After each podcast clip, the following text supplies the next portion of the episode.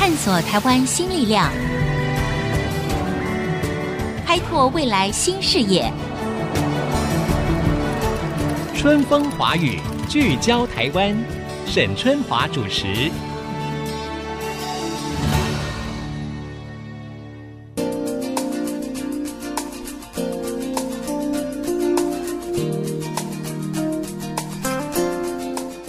各位听众朋友，大家好，欢迎收听《春风华语》，聚焦台湾，我是节目主持人沈春华。最近几年呢，医疗级的检测技术或者是设备呢，可以说不断的有重大的进展，提高早期发现或者是精准治疗的成果，也为许多的病友呢提供了福音。那么其中，我想有一个关键哈，就是借由包括像云端科技啦、AI 啦、电子通讯啦，然后再结合生医的技术哈，因此呢，就可以突破了过去医疗的一些局限哦。事实上，这个方向跟研发呢，还在不断的前进当中。那么今天呢，我们在节目的现场呢，就邀请到了竹坡医电的董事长许生福许董事长，就要跟我们来谈一谈这个科技结合医疗的一个最新的发展。哎，董事长你好，沈小姐好。各位听众，大家好。是，今天很谢谢董事长来到了我们的节目的现场哈。不过首先呢，我想请教您，就是说，我知道其实您原本是经营专业的电子产品哈，尤其你们的技术是以无线通讯为主嘛哈，这是一家科技的公司。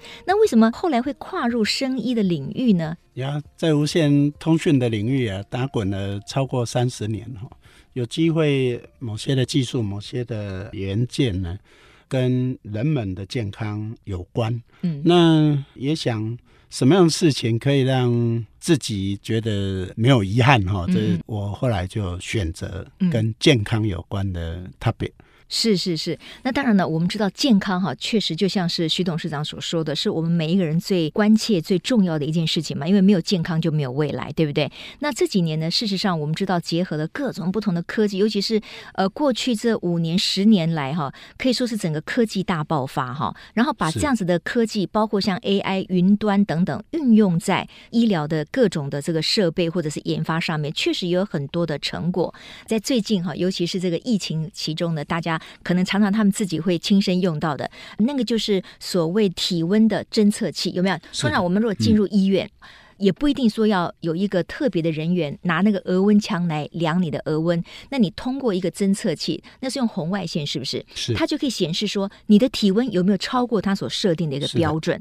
嗯、而且呢，如果侦测到这个人的体温已经太高的时候，甚至他还会发出警告，然后锁定你，就跟着你看看你这个人走到哪里去了哈。所以这个呢，我想是很多的听众朋友大概都有亲身体验到。那对于防疫来讲，也是一个大的工程啊，是一个非常基础的一个防范跟把。法官，那这个也算是结合了你们的科技所研发出来的一些检测器吗？是的，去年有医院寻求我们协助的专案，避免院内感染，因为有一些人可能到医院只是一个很简单的治疗，结果因为护理人员或医师，尤其是外来的探病者。可能造就院内感染，让原来的症状更复杂，所以他们就在寻求如何避免这个问题的产生。那我们就开始去发展这样的一个红外线侦测系统，来让他们内部可以隔离。没想到过年的时候疫情。让我们会发现，哎，我这样的一个从一个专案变成一个产品，那我们就努力的把原来所做的内容更精准，把整个的架构做好。是，所以这种红外线的体温的侦测器，哈，当然就是说有一些重要的场所，比如说像医院，哈，是，比如说像大众运输系统，对不对？它都会帮助，因为你有时候突然人就来了一大堆嘛，你说一个一个检测，一个一个量体温，那可能也会有漏网之鱼，或者会造成人员上面的一个重大的负荷，所以用这种。红外线的体温侦测器，我觉得是解决了一个很大的问题哈。那这里面所运用到的科技的部分是什么呢？OK，第一个它需要有红外线的感测器嘛，然后它需要有很好的电脑的运算，把所测到的这些数据呢，当然也会用到云端，我们也用了 AI 的技术。嗯嗯嗯。那确实，现在在人们进出比较多的这个场域呢，在一个很短时间，大家都在行进中，然后甚至更没感觉。对，然后要精准量测到。相对您刚刚所提到的额温枪呢，那人要很靠近，那甚至它精准又没有很高，所以能够有这样的一个产品。不管在台湾或者像卖到很多不同的国家，我想对这些进出比较多的人们的地方，同一个时间，然后很快就侦测完，做一些相关的警示哈，嗯、哼那可以减少疫情的扩大。是那我想使用者也变简单。对，我想也是在疫情期间一个小小的贡献。嗯嗯嗯。不过刚才董事长讲到一点，我觉得很重要，就是它的精准度。是，就是你突然之间涌进来这么多人，那如果我正好是躲在一个人的后面，然后我就跟着过去了，那这个是不是就检测不到我？这个怎么样去避免它的死角啊、盲点？在科技上有办法解决吗？是的，因为像机场啊，或者是人们进出比较多的场域，它会让它稍微像一个漏斗状的一个形状，哦、一个扇形，对，扇形。那它走过来。在五公尺，甚至再远一点，其实这个系统已经在追踪它了。这时候可能有。五个人、十个人乃至二十个人是在行进间，他很快就全部测完。所以基本上你觉得不会有漏网之鱼，这等于是撒下天罗地网。嗯、我我觉得以他的 这样的俯角，他应该是不会，不会，不会。OK，这个是我说到的，侦测到每一个人，对不对？然后再来第二个问题就是说，他的这个温度的掌控一定会很精准吗？会不会这个人就是正好他检测到角度啊，或者是可能他已经界临这个发烧点了，可是呢，这个机器却判读不出来。就说你们应该做过很多次像这样子的一种实验，这是好的问题。比如说，我们以人的脸部，它侦测不下几十点，我们把它分区域，所以它会从它的脸部最高的温度，我们就一直追它。所以脸部任何一个点，我们其实在很短时间就帮它运算出来。所以同一个时间很多人，啊，每一个人的脸部，我们又把它切好几块的这个温度，欸、那这样子就我还以为只有量我们的。没有没有没有，我们一般人的温度可能额头两边的温度最高，嗯、所以又如何在人的皮肤，我们做非常多的区块，然后快点演算出来，任何一个地方最高温，一定是抓它最精准的。也就是说，我们一个头部或者是一个脸部好了，它可能每一个地方每一个区域，它的那个。温度是不一样的，我们不要以为、啊、不要以为说我们一个脸就一个温度，现在发现说我们可能左边脸颊比右边脸颊高一点点也说不定，对，对不对？所以你们会侦测到的是最高温。是的，那你们大概都是设定几度？这个可以每个场域使用单位可以使用单位自己设定啊。哈，那一般我想现在最常规应该是三十七点五度。三十七点五。那如果说那个人超过了设定的标准值，比如说三十七点五好了，那会怎么样？这个机器会叫吗？啊，机器会叫。同时会拍照，拍照，对，好，然后这个人他就被锁定了，对，这样子警卫，然后其他人要去找他才可以。所以理论上旁边可能会有警卫室或什么的，那只要他叫的话，大概就会请他不要进去吧。如果说是以医院来讲的话，这可以随着使用者他的需要，在科技公司，他有可能希望数据是传到他的警卫室或人事做相关的处理，在机场或 shopping mall 可能当场就让他警示，然后。或者闪灯啊，或什么，让他不要过。有一些重要的门，它上面就门就不要开啊，就是联动的，这就是当有因为需要而设定。对，OK，好。所以你看呢、哦，我们光是一个在大量人口进出的地方，尤其这些地方可能是攸关重大的，比如说像医院，比如说像是机场等等的。然后我们透过这样子的一个红外线的体温的侦测器，就可以解决我们这个所谓的健康管理第一关。好，那广告回来之后呢？我们要继续请教竹坡医店的董事长徐生福徐董事长来聊一下。哎，最近呢又有有一个新的，就结合了科技跟这个生医的一个新的医生，他们也非常希望能够来提供给病患做侦测用的。而他的侦测的对象是什么呢？就是国人十大死因的前三名的心脏疾病。这种新的装置如何能够早期的侦测这个人是不是可能会引发这个心肌梗塞，或者是有其他的心脏病变呢？这是怎么样做到的呢？好，广告之后回来，请继续收听《春风华语》，聚焦台湾。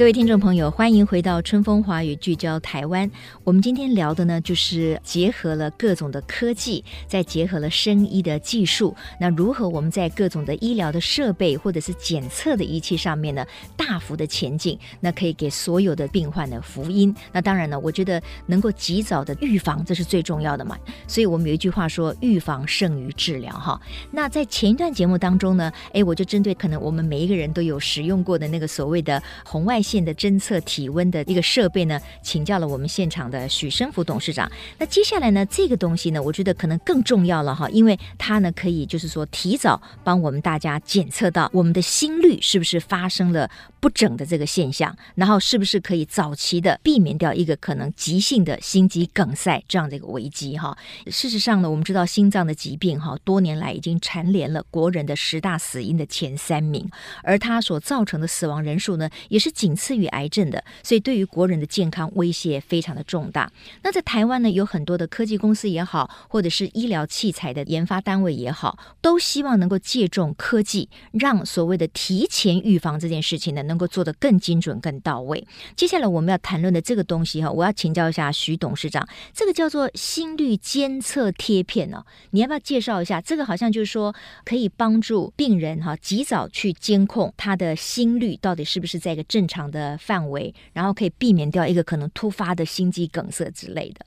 是的，这个是一个系带式或穿戴式，贴在我们胸口来对心律不整或者有心肌梗塞的前兆。它只有二十八公克左右，就算很轻啊，很轻，非常轻，嗯、几乎是贴着也没什么感觉。然后它没有线，是无线，无线，嗯、对。它可以贴着三天，嗯哼，甚至要更长的时间，就贴在心脏的等于皮肤上面嘛，哈，靠近心脏的位置，所以它就算是一个心率监测的贴片，对，哈。那我知道您有带来这个，那我看了一下，确实是算是蛮轻巧的，就是这整个贴片长大概有七公分左右。宽大概有三四公分左右，然后里面有一个主机嘛，这个主机里面就是可以记录这一位穿戴的病患他可能的所有的这个数据，对不对？对，这里面它可以监测到什么？他的心跳吗？心跳、体表的温度啊，体表温度，哎，还有有心律不整的分析，还有心脏科常看的一些征兆。是这些工具都在机器上可以做得到。OK，好，嗯、那就说当这个病患他贴上了这个所谓的心率监测贴片在他的胸口的时候，那它上面如果产生到一些数据，他如何能够看得到数据而警觉说哦，我最近可能我的心率有点不整或者是一些疑虑，他可以在哪边看到这些数据？他可以在手机，手机里面，哦、嗯，医院可以在他的云端。所以，我们一般呢、如果说有个病患朋友去看医生，然后跟医生讲说，医生他胸闷，一个很抽象的字眼哈，那这个其实对医生这个问题不太好定义。所以像这样的症状呢，最好要量化它。所以这样的一个贴片，其实就像一个心电图一样，它其实可以精准的把量化定义出来。如果超出该有的数据，它自己会 warning，他自己会警示，他会看得到，甚至他的家人、朋友、周遭的人会知道，这样子就可以救得了他。到了医院，医生也很容易把这些数据比较量化的来做探讨，做相关的应用指导。我想，不管病患本身，或者是他的周遭的朋友，或者是医护人员，我想这是一个很好的桥接的工具。对，我觉得刚才提到了一点，就是说，有的时候我们去看病啊，比如说我身体不舒服，然后我们去看医生，对不对？当医生要我们具体的描述你到底是哪里不舒服的时候，常常我们病患是说不出个所以然。比如说针对心，脏说：“哦啊，我的心头闷闷的哈，心咋咋啊那样，就是很难去形容说到底我是怎么了。”那其实我们要透过这种所谓比较科技的侦测的装置或者是仪器，才有办法能够把这些数据整理出来。那这些数据呢，它就可以上传到云端，那这个主治医师就可以监测到这个病人哦，他可能最近这两三天他的心跳的速率啦、体表的温度啦，或者是。有没有心律不整的状况况啦，或者是他的呼吸的速率啦，甚至如果这个病人突然跌倒了，好像也有跌倒侦测，是吧？对。换句话说，这种科技方面的侦测的这个装置，就可以把所谓的不舒服，我们讲的比较笼统抽象的这种形容词，变成了一个数据，这个数据才有办法提供给医生做比较精准的诊断。有某些症状，它也不是一直在。哎，有的人可能是早上，有人可能是用过餐，有人可能洗完澡，对，有人可能在比较疲倦的时候才会有这些的现象或症候。嗯嗯嗯，那这个确实他可能需要一个比较长的时间，甚至他可能在睡觉的时候比较会，或者躺着或者跑步。所以如何做一个比较长的时间的监控，把您刚刚所讲的他的这个描述量化，同时比较长时间的来侦测，对他本人或者。医师确实比较容易聚焦问题点。对，那刚才我们提到的这个所谓的心脏的生理感测器，其实在国内呢，当然也有不同的厂商哈，在研发类似的东西。那我不太明白，就是说这个看起来好像一般的市面上是买不到的，所以这个是医生处方，要透过医生，他觉得有没有需要，对不对？你要不要说明一下，目前他是怎么样可以让病患享受到这样子的一个装置的方便？当一个病患有您刚刚所描述的，他的心脏闷闷然后不舒服，医生的处方，他以往可能会给他一个 Holter 来监视他一天，Holter 相对比较重重啊，然后很多的线，行动也不方便。那我们现在这个系统呢，让医师来做处方，嗯、那也是自费处理，嗯嗯，所以医师会看病患的实际的状况来决定。当然，医院有医院各个不同的情境。那我们这个系统能够让医生可以选择用原来的 Holter，或者他想推荐病患来用比较轻巧、容易使用。啊哈！但是最后还是由这个病患自己来决定，是不是？当然，当然，因为一个是健保可以给付，对不对？一个呢就是要自费，对对对，对。好，那就看病患他自己的需要哈。所以医生会提供不同的方式，让这个病患来做选择。没错。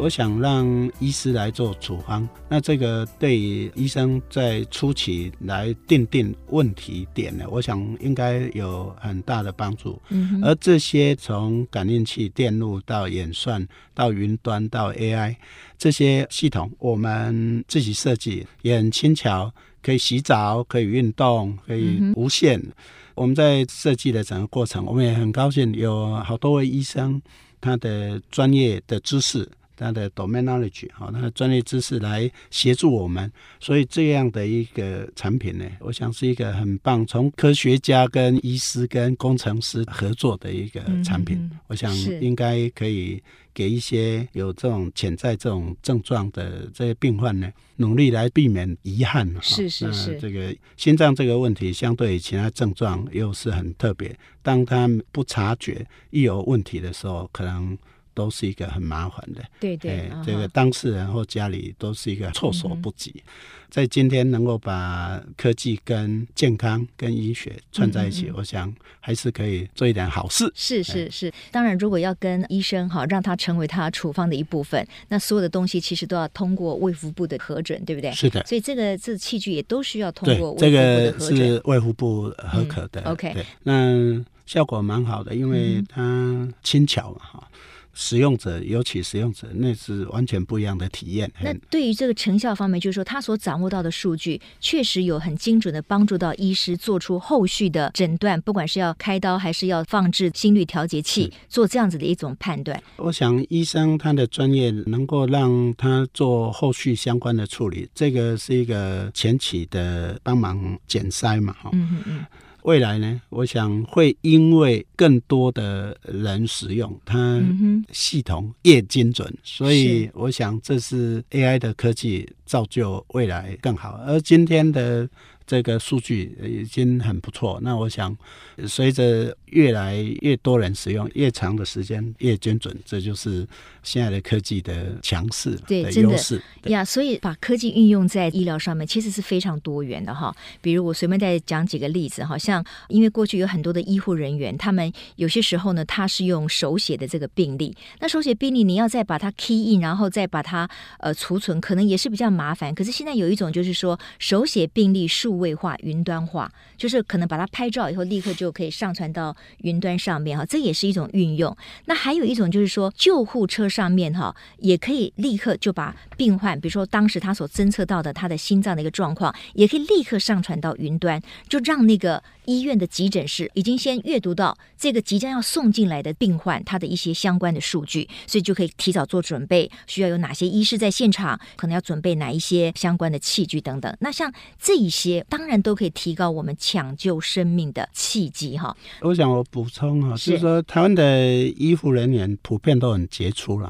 针对心脏需要装支架啦，或者其他的紧急的处理，我想很多医院都有这样的能量或能力。比较挑战的是如何在及时的时间，对，因为当有这样症状上了救护车，如何短时间能够到院，医院也有事先的准备，准备就可以让这样的病患得到救治。对，那如果说因为救护车行进之间，然后没办法及时到。嗯嗯嗯一个小时内可能是他一个很好的黄金时间，那过了那个，我想就很容易造就遗憾。嗯、我们有这样的系统，因为这个是整合了，除了刚刚的侦测的这些感测器之外，它还要有上传的系统，嗯、然后它还要有无线通讯，比如说跟基地台接轨，对对对，跟我们消防局的接轨，是跟医院的医师或急诊室接轨，对，医师很快可能在他的资讯系统都得到这些。资讯，那这个提早在准备，我想病患得救的机会会高很多。很多我们已经有好多这样的成功案例。是是是是。好，那因为今天时间的关系呢，我最后请教一下徐董事长，就是说国内外的科技监测哈，用各种新的技术，那其实是都非常有潜力的哈。那您认为以前景来看，结合科技，然后运用在医疗上面，您认为在未来还有哪一些可能是一个呃非常需要，而且也很有机会的研发的方向。Nokia 讲科技始终来自人性嘛，从使用者的观点，使用者包括我们病患本身、医护人员，他们期望科技能够给他们带来什么样的方便？未来很多新的科技，嗯、我想目前所看的这些 IoT 的或者云端，这都是刚开始。嗯、对，对对。以后还有很多更多医生可以加入这个领域。就像呃，现在也有很多的科技单位或者是专业人员哈，他们做各种不同的装置啊，就是穿戴装置的这个研发，那就等于就是说，我们每一天你一个人的一种身体的状况，都可以做一种数据化。啊，就是好像每一个人呢，他就帮你建档一样。那当你出了什么状况的时候，其实你所有包括你这个人的一些跟这个健康有关的一些数据呢，就可以立刻提供给这个医生，也可以帮助医护人员做最快的判断，就下一步应该怎么样来救治啊，或者是医治你。我想这个都是我们未来会发展的一个方向啊。谢谢。好，今天非常谢谢竹坡医店的董事长许生福先生来跟我们呃聊了一下，就是说我们在台湾有很多的科技公司，事实上也关。注到了生医这一块，然后双方做结合之后呢，就可以带给病人，也带给医护人员更大的福音，确保我们的健康，以及呢，让我们有更多的时间可以抢救生机。谢谢徐董事长，谢谢。好，也谢谢各位听众今天的收听，我们下次同一时间春风华语聚焦台湾空中再会，拜拜，拜拜。